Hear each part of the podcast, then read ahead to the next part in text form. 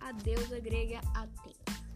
Segundo a mitologia grega, Atenas nasceu da cabeça de Zeus, o senhor dos deuses, e por isso era sábia e corajosa. Era filha da primeira esposa de Zeus, a astuciosa Metis. Sendo a filha preferida dele, quando Metis estava grávida, Zeus a engoliu, depois de saber por um oráculo de Gaia que o filho poderia nascer mais forte que ele.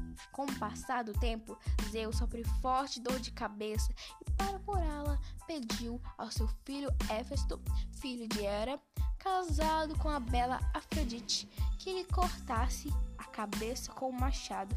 Obediente Éfesto deu-lhe o golpe e Atena surgiu, já crescida, armada e lançando um grito de guerra. Era também conhecida como Palas Atena, foi protetora de toda a Ática e de várias cidades. Porém, a mais importante foi Atenas, onde no século V a.C. foi construído em homenagem ao templo Paternon, onde era realizada uma festividade anual em honra às Panateneias